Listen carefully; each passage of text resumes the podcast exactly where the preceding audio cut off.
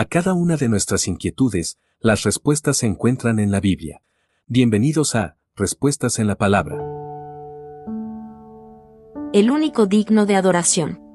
En el presente al igual que en el pasado, existen muchos grupos religiosos que adoran a un sinfín de dioses. Esto se debe a que ellos no conocen al único Dios verdadero, al único que es digno de toda adoración.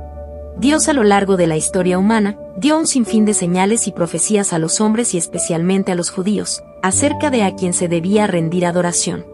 Estas señales y profecías quedaron registradas en las páginas de las Sagradas Escrituras, así también como el cumplimiento de las profecías.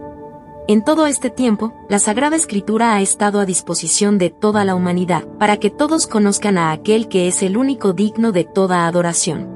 Pese a esto, un gran número de hombres todavía desconoce al único Dios verdadero, por eso siguen adorando a otros dioses creados por la mente humana. Todos los que adoran a estos dioses falsos no tendrán la salvación, ya que el único que da salvación es Cristo Jesús, el Mesías prometido al pueblo judío y a toda la humanidad. Juan capítulo 4 versículo 22.